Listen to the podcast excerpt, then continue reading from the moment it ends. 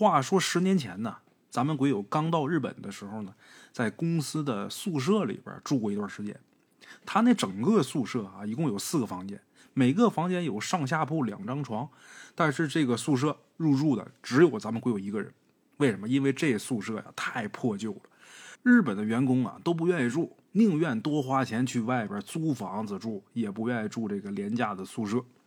但咱们鬼友呢，他作为初来乍到的外国人，到这地方人生地不熟的，连日语呢说的都不是那么明白，住外边肯定是不妥的，自然呢就被安排到这个破旧的宿舍里边。哎，虽然说入住前这房间被打扫修整了一遍。但是呢，还是能看得出来，这房子是空了好长时间的。这地方特别冷清，用咱们话来说，没有一点人气儿。哎，据说很久以前呢，这地方住过七八个中国女孩，都是研修生，后来都回国了。后来也不知道怎么的，这公司呢也不再招研修生了。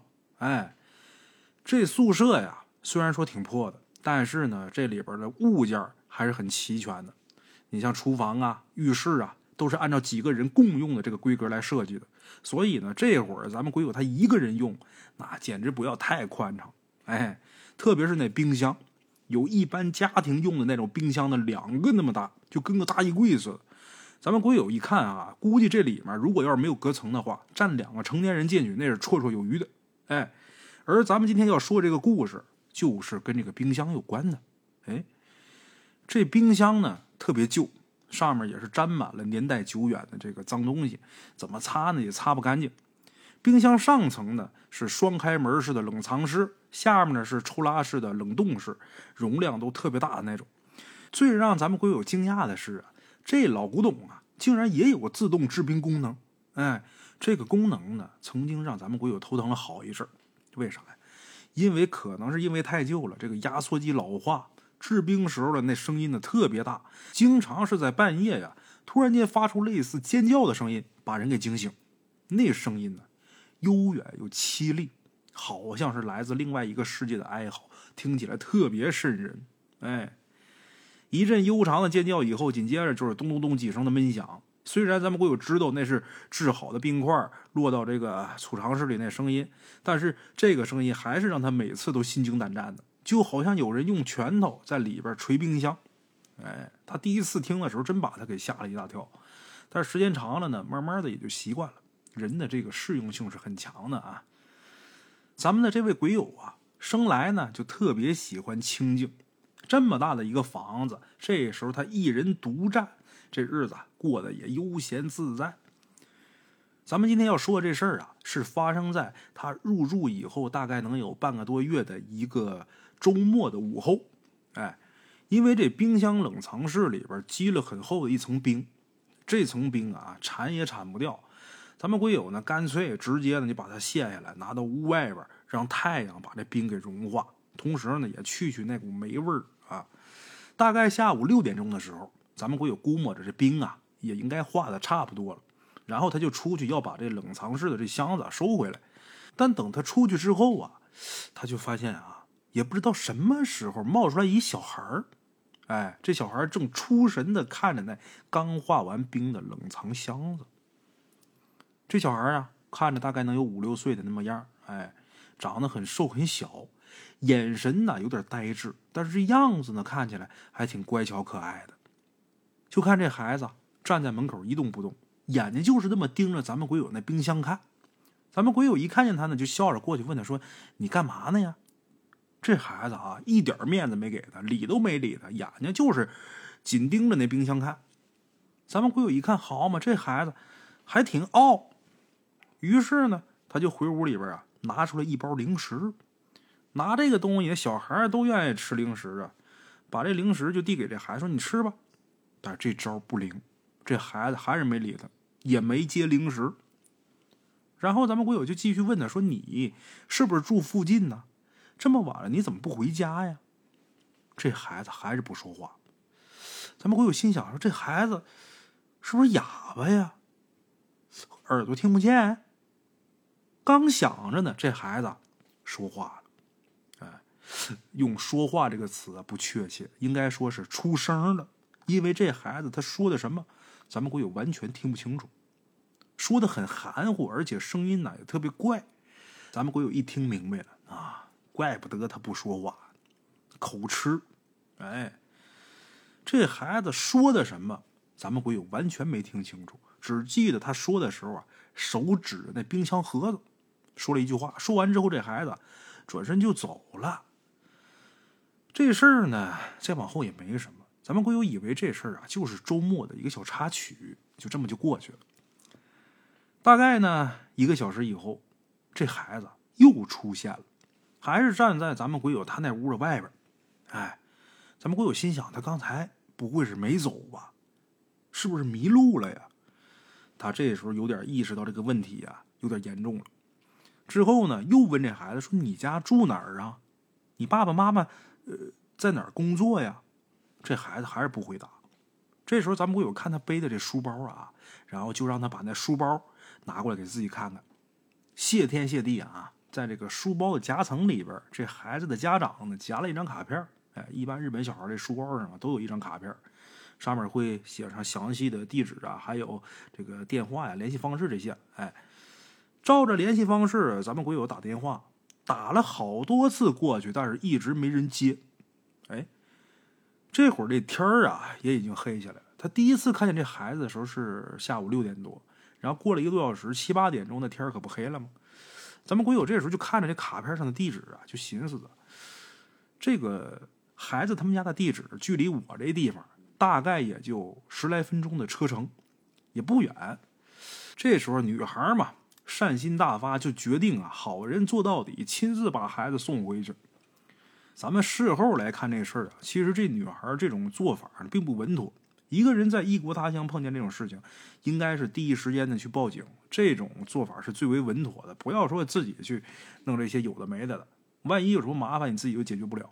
是吧当时啊，咱们鬼友来日本没多长时间，他呢也没有日本的驾照，也没有车，他住的这个地方呢又比较偏，平时他出门啊都是骑自行车，稍微远一点呢就是坐电车。这会儿要送这孩子走，骑自行车呢也不稳妥，电车呢也不方便。这会儿他就想啊，我还是叫一个计程车吧，哎，叫个出租车。就这样打电话叫了一个出租车。照着地址跟司机说好了目的地，顺便问了一下大概要多长时间。这司机给他的回答呀，说是二十分钟左右。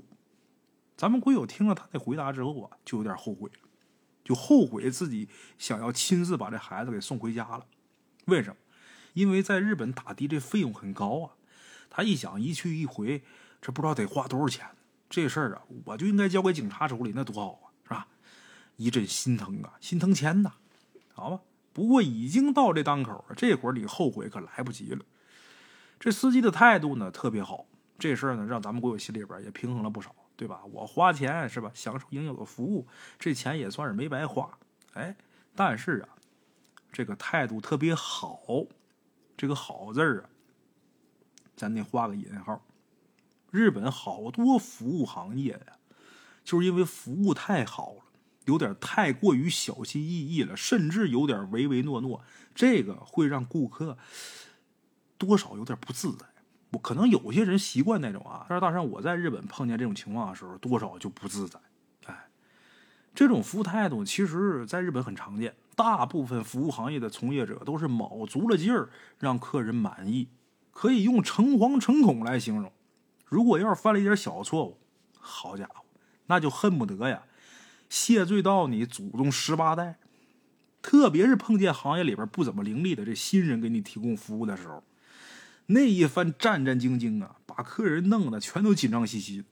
哎，咱们鬼友叫这司机就是那种刻意想对顾客好，但是又不太会用方法的这么一个人。那战战兢兢那样简直是夸张至极。开车的途中呢，还时不时的呃通过这个后视镜啊看咱们鬼友一眼。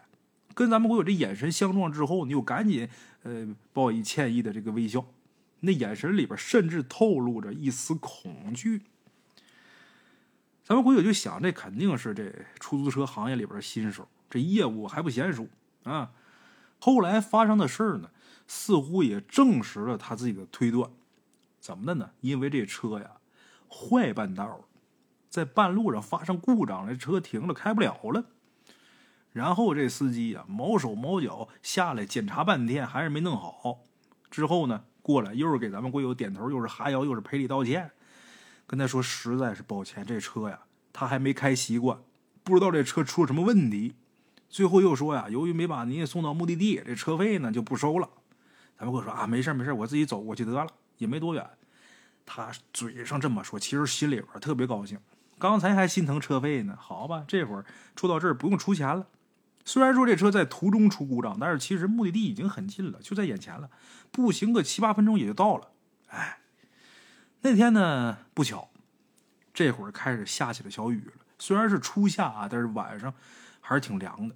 前面这路呢似乎是越来越偏，灯火呢也很少，漆黑一片。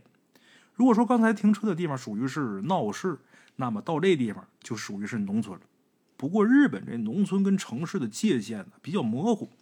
不好说，你看啊，就比如说，这外边一看是一家特别气派的豪华品牌汽车的四 S 店，旁边呢就是绿油油的农田。哎，咱们贵友拽着小孩的手往前走，可能这孩子又冷又饿也不怎么着，这孩子这手啊特别凉，冰凉冰凉。咱们贵友一拽这小孩的手，自己都打了个寒颤，再加上这孩子这脸色呀惨白惨白的。一丝血色儿都没有，而且呢，从刚才一直到现在为止，这孩子还是一句话没说。这时候啊，也不能怪咱们国友心思多、胡思乱想了。甚至说有那么一瞬间，他似乎好像看见这孩子脸上露出了那诡异的笑容。哎呦，咱们鬼友心里边一阵发毛。突然间，这孩子不走了，停下来了。咱们鬼友就跟他说：“说马上就要到家了，你再忍一会儿吧。”啊，这孩子还是不动。没办法，咱们鬼友呢就弯下腰把这孩子背起来。也不能就这么僵着吧，在这站着吧。天这么黑，还下着雨。可是他这一抱孩子，一背孩子，他就发现呢，这孩子这体重特别轻，出奇的轻。这发现又让咱们鬼友心里边一紧。背着这孩子走了一段路。原本这孩子那冰凉的小手是搭在咱们鬼友的肩上的，但是这一会儿这孩子呢，却渐渐的把这手往咱们鬼友脖子附近靠。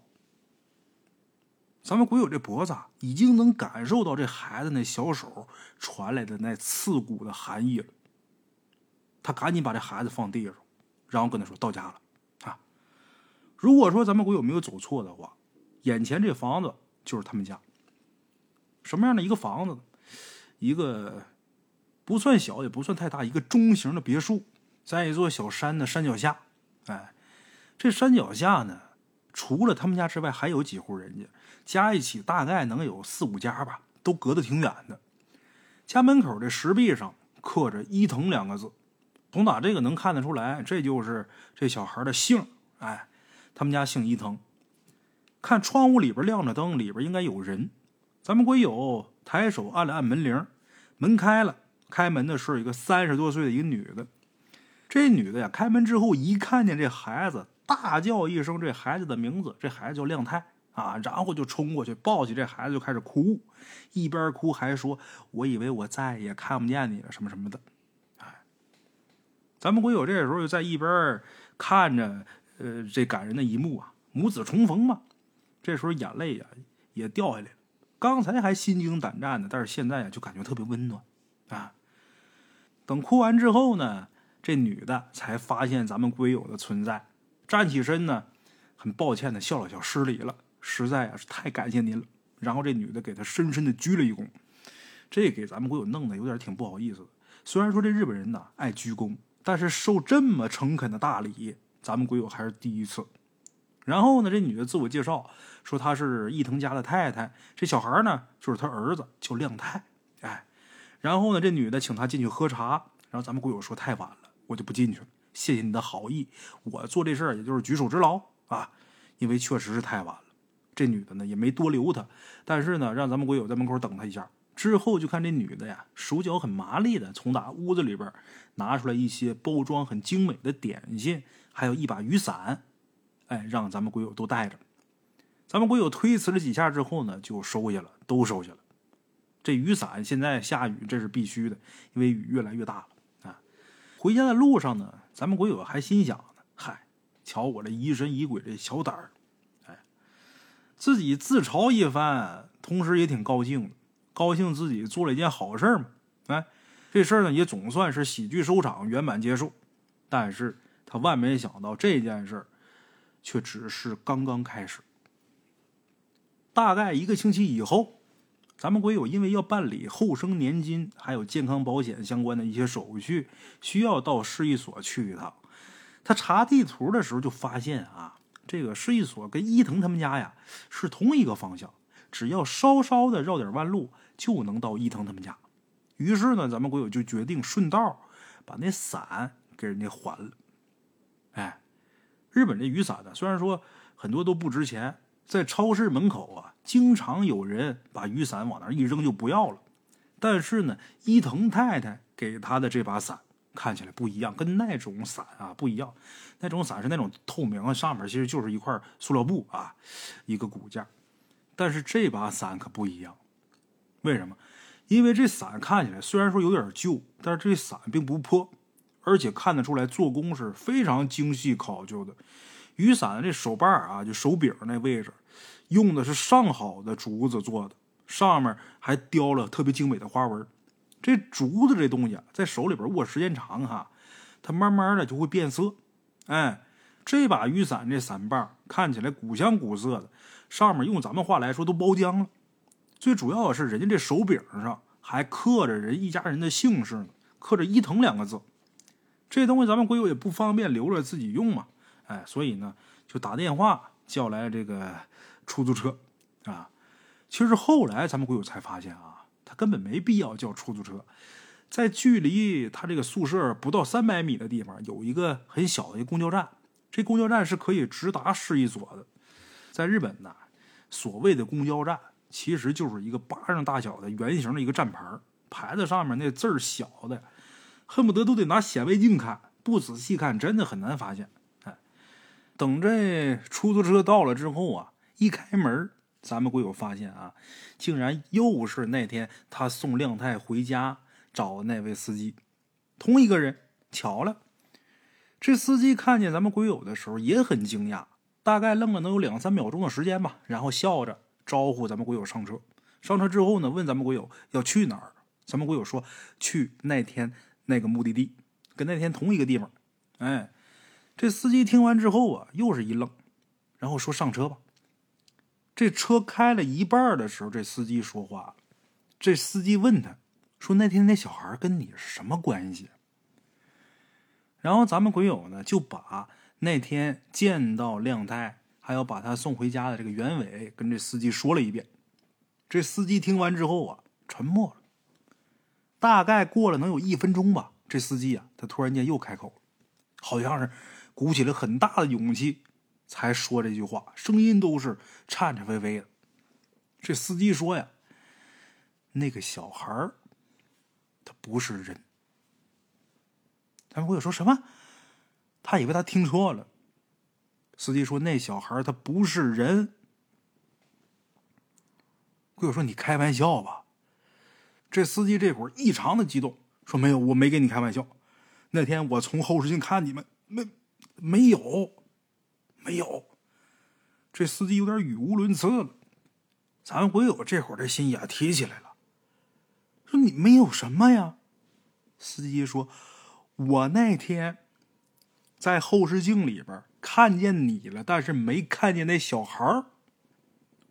你们上车之前，我看你们是俩人，但上车之后，我从后视镜里边光能看见你，看不见他。”这姑娘说：“那可能是小孩那身子小，让这座给挡住了呗。”虽然说这会儿鬼友心里边特别慌，但是还是有点不敢相信。那司机说：“不可能，从当时那个角度看，我不可能看不见他。”这司机一看他还是不相信。这司机啊，稍微把这语气镇定了点然后说：“你知道那天我为什么开到中途就让你们下来了吗？不是因为车出故障了。”那车根本就没坏，是因为我害怕了，我找个借口，我赶紧跑了。因为我当时也不知道你到底是什么人，你跟那东西，你你俩在一起，哎呀，我害怕，所以我就说车坏了，我跑了。司机这番话把鬼友给听的脚底儿冒寒气，这寒气顺着大腿、顺着腰蹭蹭往脑门子上顶。这啊，尽管这心里边特别害怕，这司机也劝他说：“你好好想想，你你到底还要不要去了？”最后，咱们鬼友还是到了伊藤家。为什么？毕竟大白天的，也没什么好怕的。而且呢，有一股好奇心驱使着他，想把这事给弄清楚。哎，摁门铃，门铃按了好长时间，还是没人开。鬼友都有点不耐烦了。突然间啊，这时候有一个令人毛骨悚然的声音从他的身后飘过来：“别按了，里边没人。”鬼友一回头一看，俩老太太。这俩老太太是刚好打这儿经过。说话的这老太太，这个声音呢很尖锐，哎，大圣我也学不来啊。这声音让人听完之后啊，就能想起来童话故事里那老巫婆。哎呀，鬼友刚才呀神经紧张，这老太太声音在在这造型，把他给吓一跳啊。然后就问他说：“你是来找人吗，姑娘？”这俩老太太其中有一个问：“啊，是我找伊藤他们家人。”哎。这地方已经三年没人住了。老太太这一句话，就好像一股冷气似的，直往这个脊椎骨里边钻，冰凉冰凉。这么说，司机那话是对的。咱们鬼友那天碰到的，那不定是什么东西。鬼友看了看手里这雨伞，这把伞是实实在在存在的，没在阳光下消失。人家送我那糕点、那点心也特别好吃，这难道这些东西都是鬼给我送的？这事儿弄不明白，闹心的，他就决定想把这事儿问明白。您说这地方三年没人住了，怎么回事啊？这老太太说：“这地方啊，以前确实是伊藤他们家的房子，但是三年前呢，哎呦，发生一件事特别惨。”哎呀，我有问什么事儿啊？姑娘，我跟你说吧，三年前他们家呀，其实是特别幸福的一个三口之家。伊藤先生啊，年纪轻轻的，就是一个公司的社长了。可是有一天呢，那公司突然倒闭了。倒闭的第二天早上，他们家门口啊，聚了好多警察。据说这一家人都死了，你说多可怜呢？都死了，是啊，他家那个亮太呀，是在冰箱里边发现的，都都已经冻成冰块了。老太太说到这儿，闭着眼睛缓了一下，然后接着说：“伊藤先生呢，也喝了毒药了。”唯有听到这儿啊，浑身汗毛都竖起来了。那到底怎么回事哎呀，怎么回事我也不太清楚，大概是因为。有债还不上吧？觉得自己没办法养活一家人了吧？所以就，哎，鬼友说：“那么说，亮太是被伊藤先生杀死的？”老太太说：“嗨，那谁知道？有人说呀，是因为伊藤先生心情不好，所以呢就拿小孩出气。本来他也没想把小孩给杀了呀，他自己的孩子。但亮太那孩子有点口吃，怎么打怎么骂呢，也不吭一声。”伊藤先生呢，又喝了很多酒，一气之下就把亮太啊给扔到冰箱里了，想惩罚一下他。但是因为自己喝多了，所以就睡着了。等醒过来之后啊，发现这事儿已经造成不可挽回的后果了。反正最后他自己，哎，可怜呐。那按您这么说，这房子里边现在确实是没人住吗？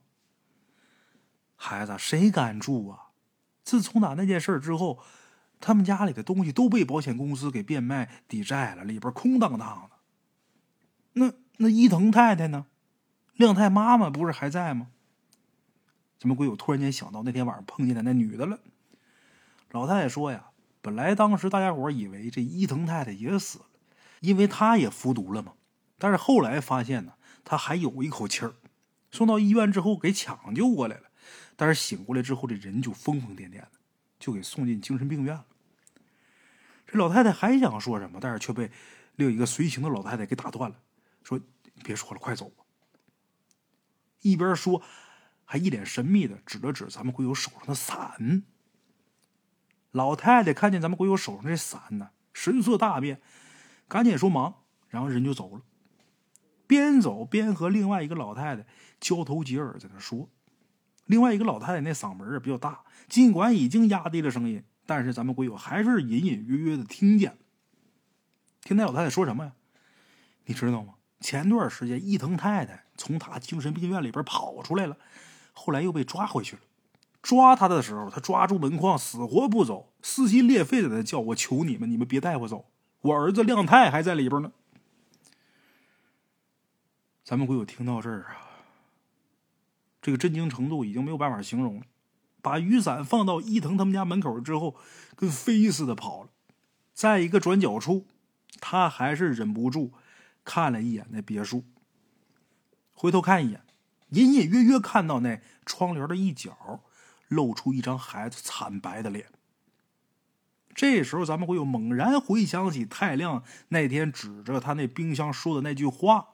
那句含糊不清的话，当时听起来含糊不清，但是这时候却很清晰的在他耳边飘过这句话。那孩子那天指着冰箱说的那句话就是：“你这冰箱是我家的。”